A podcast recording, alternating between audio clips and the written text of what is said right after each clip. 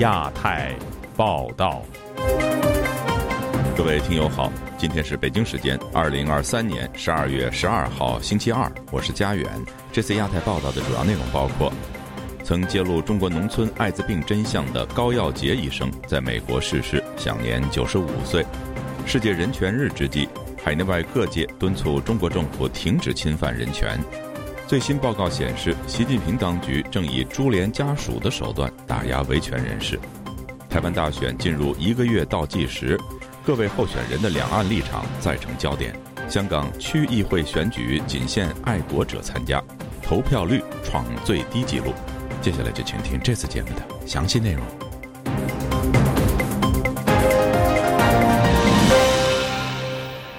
流亡异乡的民间防艾滋病第一人高耀杰医生，当地时间十二月十号在美国纽约的住所去世，享年九十五岁。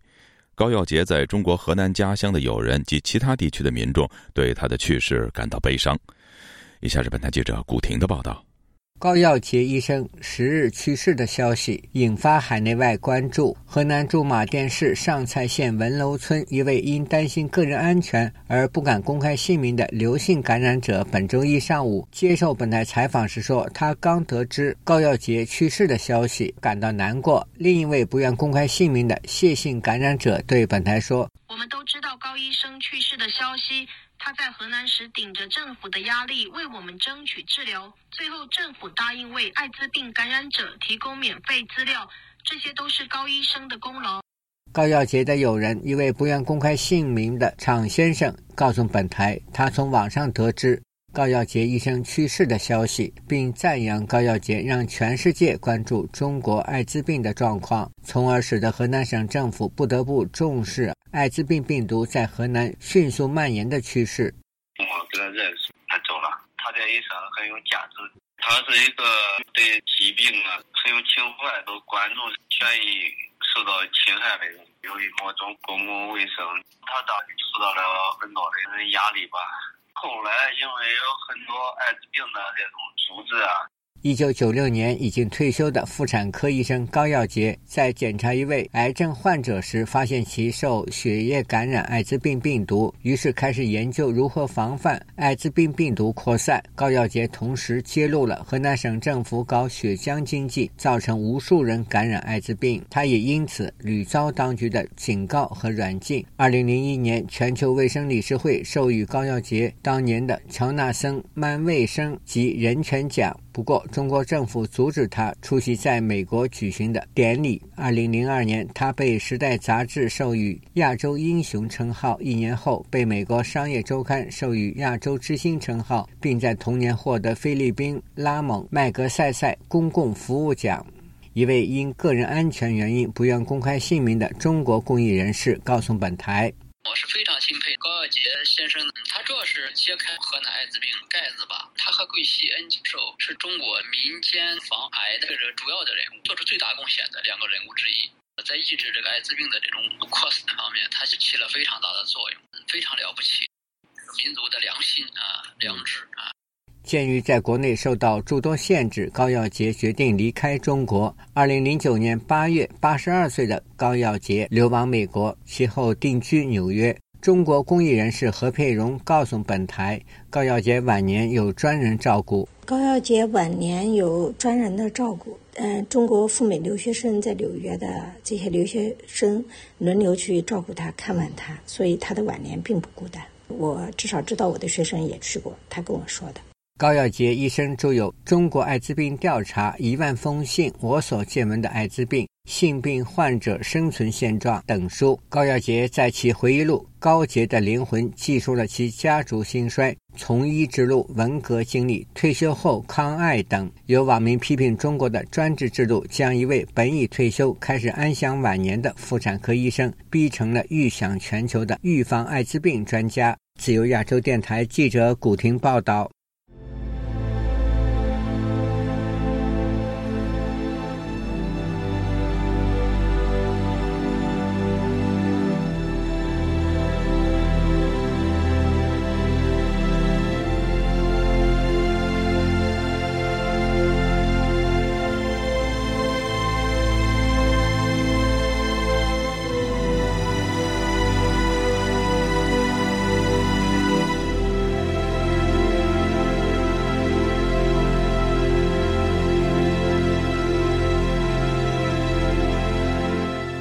世界人权日七十五周年之际，中国人权律师团就此发布公开信，呼吁中国政府立即释放所有人权捍卫者。在海外，也有流亡的艺人士和维权人士举行集会，呼吁国际社会采取行动，阻止中国政府侵犯人权。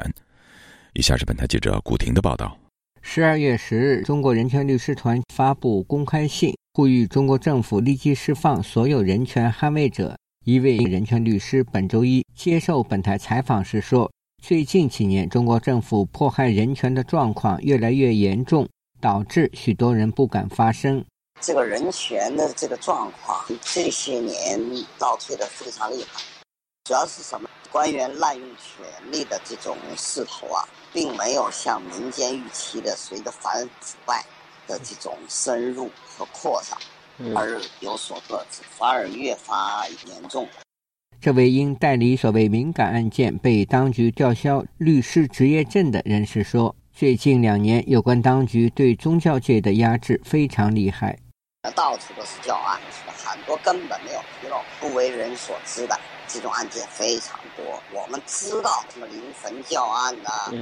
呃，内蒙呼和浩特的教案呢，还有安徽的什么教案？现在佛山还有一个教案啊，还有贵阳，贵阳那个活石教会，呃，还有仁爱教会的教案。哎，云南我听说好像也有。中国人权律师团公开信说，众所周知。言论、出版、集会、结社、游行示威的自由是公民的基本权利，也是中国宪法所明确保障的基本权利。但是，在中国，人权捍卫者们的行为平和理性，完全在宪法和法律框架内行事，并没有对公共秩序形成冲击，而仅仅因为践行了言论权利，仅仅因为信访，仅仅因为线下朋友聚会，仅仅因为去参加欧盟使馆的公开活动，就。遭遇了非法拘禁和强迫失踪，就被非法逮捕、违法判刑。另一位律师告诉本台，二零一五年七零九律师案后，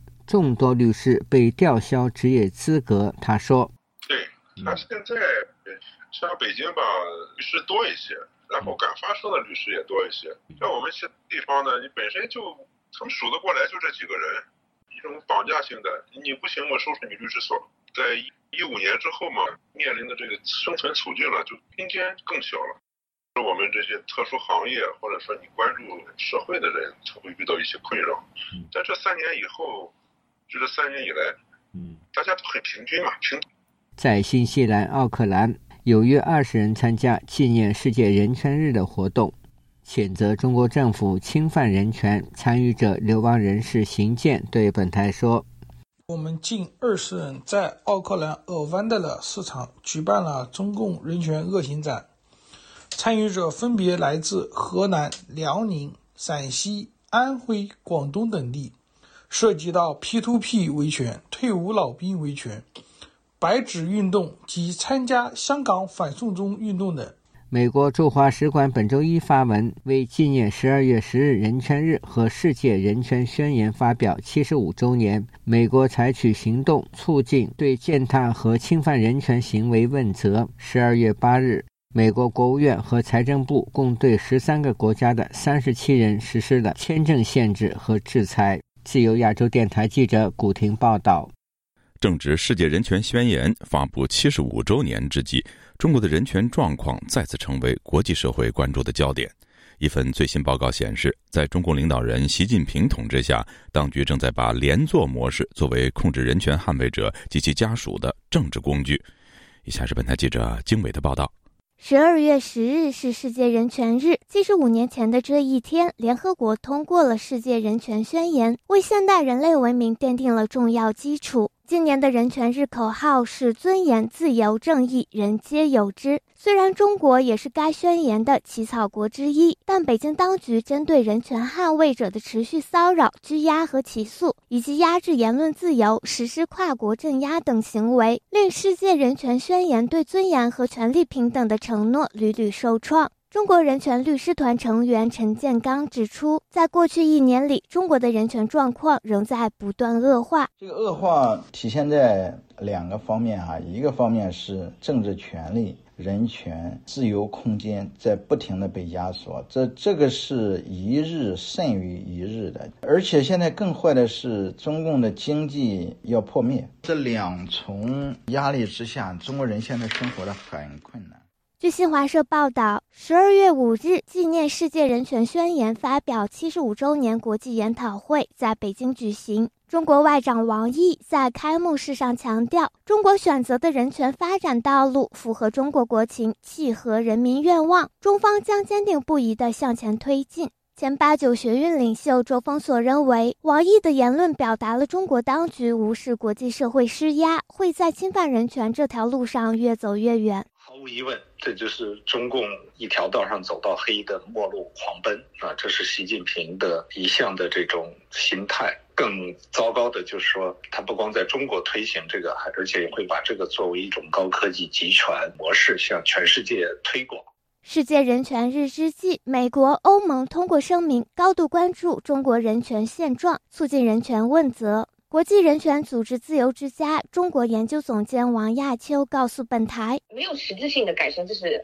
毫无质疑的。我们要去从另一方面看，就是如果没有人权，没有国际上的压力，就中国情况可能会更糟。”虽然中国当局宣称其人类命运共同体理念主张个人权利、集体权利和全人类权利的平衡保障，但事实上，中国民众的个人权利却屡屡为当局的政治利益让步。十二月十日，国际人权组织保护卫士发布了一份最新报告《恐惧中的家庭》，中国加大对维权人士家属的连坐力度。该报告直指，在习近平治下，中国共产党越来越多地利用连坐作为控制人权捍卫者的政治工具。该报告统计，中国当局采用的封建式连坐手段主要有六种类型：失去自由、失去住所、失去教育、收入损失、出境禁令及身体。暴力。周峰所认为，在中国人权状况持续恶化的现实中，人权捍卫者及其家属所受到的迫害是最典型案例。习近平到这一步呢，作恶的这个程度，哈，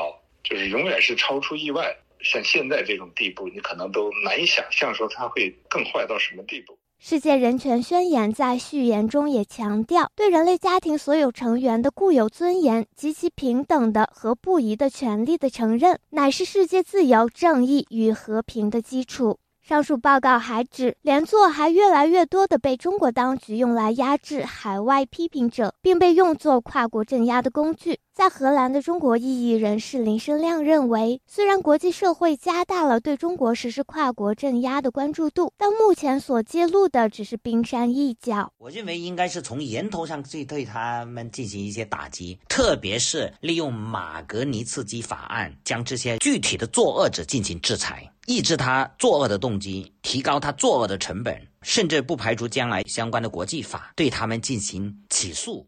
零八年十二月九日，由刘晓波等中国知识分子起草的《零八宪章》正式发布。该宪章支持自由、人权、平等、共和、民主，要求修改宪法，三权分立，直选立法机构，保障人权。中国民间权益组织民生观察与晓波助澜会在《零八宪章》十五周年纪念日当天发布联合声明。声明指出，中国的黑暗现实表明，零八宪章的梦想与追求并没有过时。只有结束中共的一党专政统治，才有中国的光明未来，才有中国人自由、安全、尊严的生活。自由亚洲电台记者经纬华盛顿报道。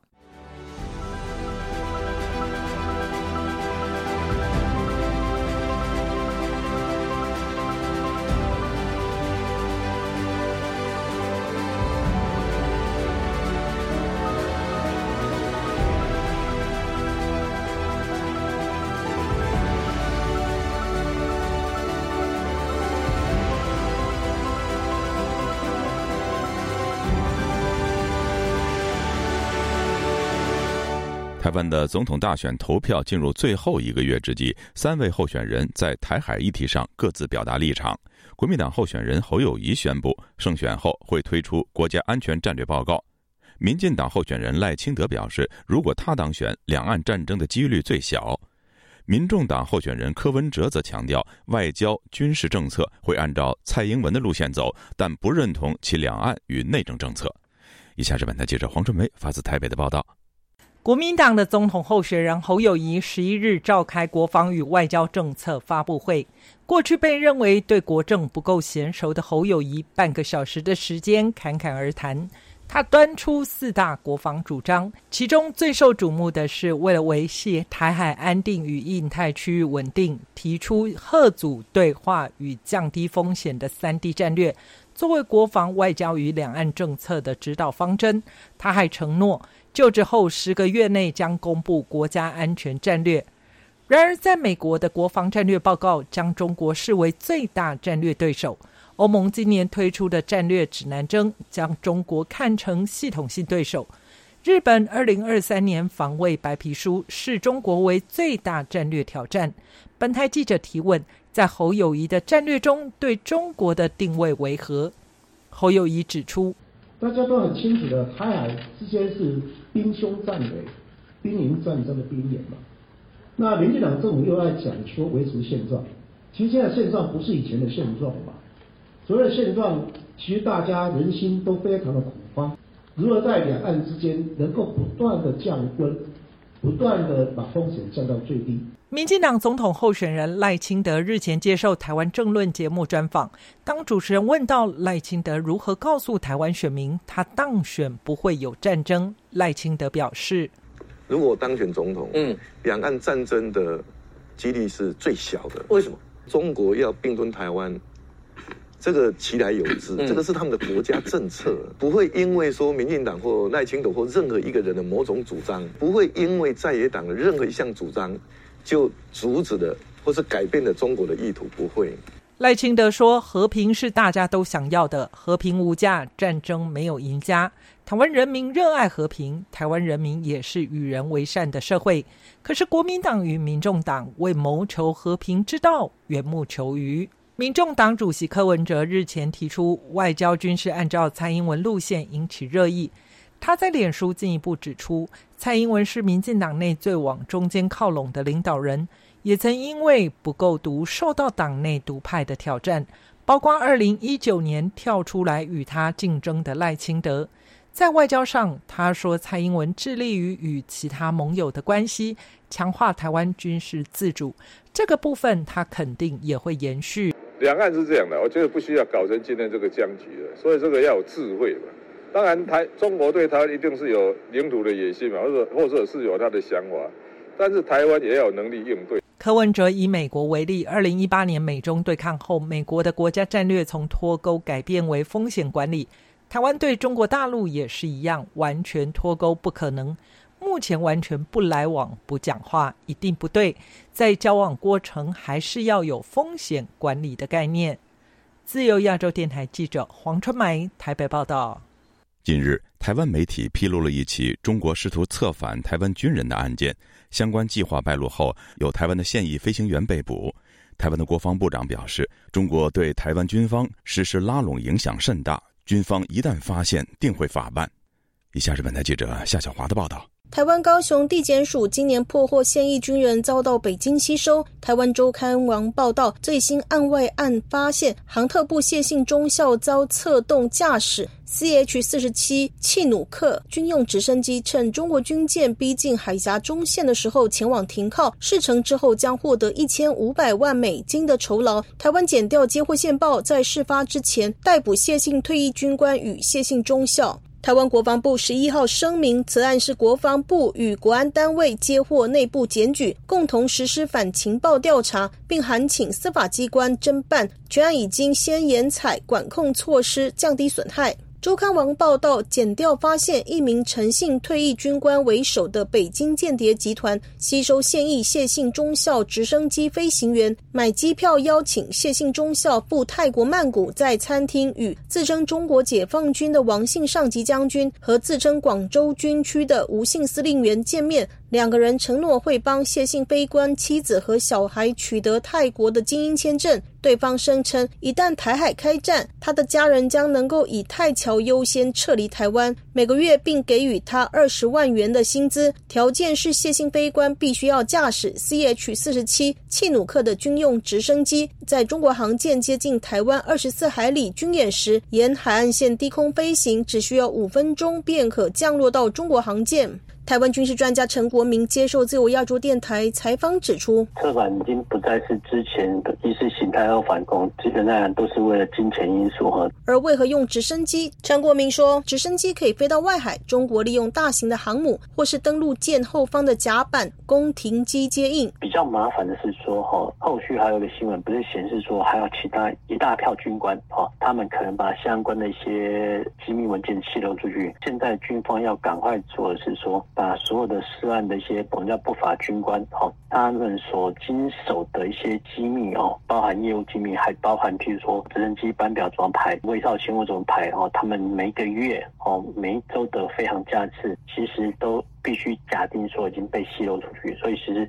单位内部哦要赶快把这些计划性的作为赶快更换，设法人员限制住居哦，浸透调查，这个都是要做的。陈国民提到，不排除有更上层或是下属涉入此案，里应外合。直升机投供这部分哦，必须要假定两位哦，因为其实现在都是正副驾驶哦，所以基本上还有机工长或是装载长。台湾国防安全研究院所长苏子云接受自由亚洲电台采访指出，反映出中共对于呃我国各个单位企图呃利用这种学长学弟制的手法进行呃人情的这个渗透，也就是部分用情绪勒索，部分用经济的因素来作为诱因。苏子云提到，如果他叛逃成功，不仅损失战力、打击士气，也会导致美国对台湾信任度大幅降低，包括。它的这个航机的设计特性，还有就是机上的可能会会有的 Link 十六的这装备都是比较机敏的。如果七鲁克直升机落入中共手里，自然就会冲击到台美的互信，相对台湾向美国的军事采购，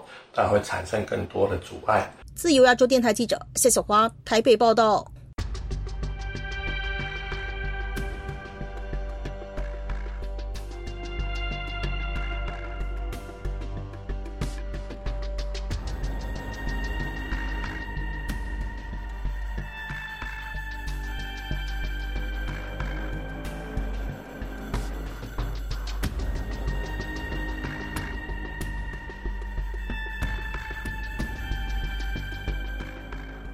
香港政府在国际人权日举行改造后的新一届区议会选举，首度没有泛民主派人士参选，但在港府全力催票，甚至以电子系统故障为借口，把投票时间破例延后至凌晨之后，却仍只有不足三成的投票率，更创下了区议会选举以来最低的纪录。有市民表示无法认同假选举，宁可出去玩也不投票。请听记者陈子飞的报道。香港新一届的区议会选举周日举行，这次是北京和港府更改选举制度，大幅减小民意代表数字，筛选候选人政治背景，以及在传统民主派缺席下首次的区议会选举。香港特首李家超在选举前赞扬改制后的区议会选举，选出来的区议员全是爱国者，不会背叛香港和国家。港府也在选举之前筹办多项的活动做宣传，但多年来均有投票的田太太告诉本台，今年她并没有投票。而是选择和朋友到沙滩烧烤度过。他表示，他不会为政府背书而投票。今年的奇怪现象就是，你看到很多选举广告，就是政府叫你去投票，可是你根本不关心那，因为这个选举感觉就是一个假的选举，因为可以去候选的人都是政府选出来的，就跟我们真的一点关系都没有，也没有真正的选择，也不知道自己选区有到底有谁去选，所以今年就是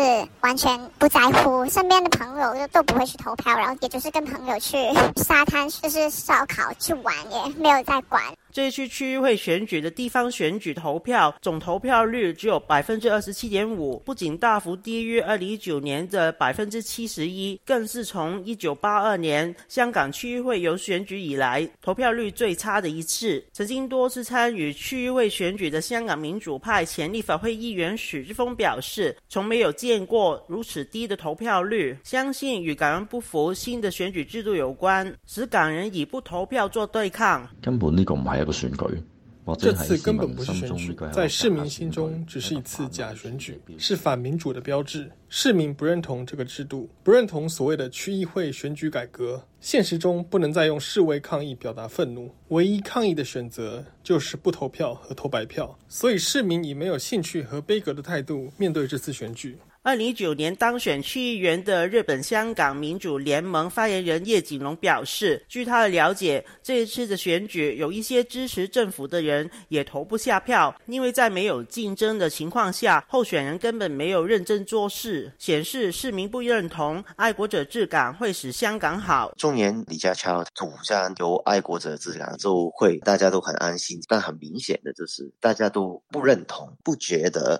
香港的现在的港共。政权是代表他们的政权，他们可以口口心心的说这个投票率低不等同是他们的失败等等，他们根本不知道什么是民主，什么是选举，所以就是他们所有的说话，香港人都是不买单，这是民心的背离。香港人已经不想再承认这一个政府。时事评论员双普表示，北京和港府怕低投票率会影响到中共的管制权威，中共对香港的。操控力量是出现了很大的问题。全面管制权、爱国者之港，既然支持共产党的人出来投票的人，那连三十趴都没有，或者说三分之一都没有，他连催票都催不出来。你看得到中共对香港的操控力是很有疑问吗？他们是对内有这个危机感。他表示，港府在选举天抓人，以及说电子系统故障，均是在为推锅做准备。就亚洲电台记者陈子飞报道。中国的民主人士依然坚信真理，运用非共产主义世界的内部政治和社会改革的力量。海洋升温还有酸化，海洋生物多样性已经。那么毛泽东的文革就确实可以跟斯大林的大清洗。中国近年来对俄罗斯的援助金额相当于对非洲各国总和。亚太时政历史构成，异议者见地，弱势者心声，兼听则明。听自由亚洲电台播客，了解中国多一点。苹果、谷歌及 Spotify 等各大平台均可订阅，免费收听。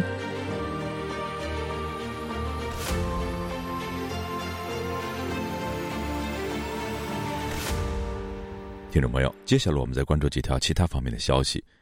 中国国家主席习近平定于十二号对越南展开为期两天的访问。中国驻越南大使熊波就此表示，中越双方将签订多项合作协议。中国不仅将扩大对越南的农产品出口，同时中国也将协助兴建横跨两国的铁路，连接广西与河内。美国总统拜登在今年九月份刚刚访问过越南，外界普遍认为，美中两国领导人相继访越，是因为越南是西方在供应链上对中国去风险的最重要的国家。越南对两国的重要性也因此不断提升。香港传媒大亨黎智英被控违反港区国安法的案件将于下周一，也就是十八号开庭审理。他的儿子黎崇恩星期一在伦敦表示，他将于周二和英国新任外相卡梅伦会面。黎崇恩过去几年一直为其父亲在各国奔走，而英国则是重中之重。他一直强调，黎智英是英国公民，英国政府有责任为其发声。现年七十五岁的黎智英被控港区国安法下的勾结外国或境外势力危害国家安全等罪名，案件经过多次延期后，定于十八号开审，最高可判处终身监禁。曾遭中国当局关押三年的澳大利亚籍记者程磊，在今年十月获释后返回澳大利亚之后，星期一宣布他将加入澳大利亚天空新闻担任主持人，重返新闻工作。程磊曾经担任中国官媒环球电视网 CGTN 的主持人，他因为在上节目播出前的几分钟向外国媒体提前披露了中国政府的简报内容，因而被以触犯为境外非法提供国家机密罪，在2020年判刑两年零十一个月。他在今年十月服刑期满之后，遭中国国安部门驱逐出境。各位听众，这次的亚太报道播送完了，谢谢收听，再会。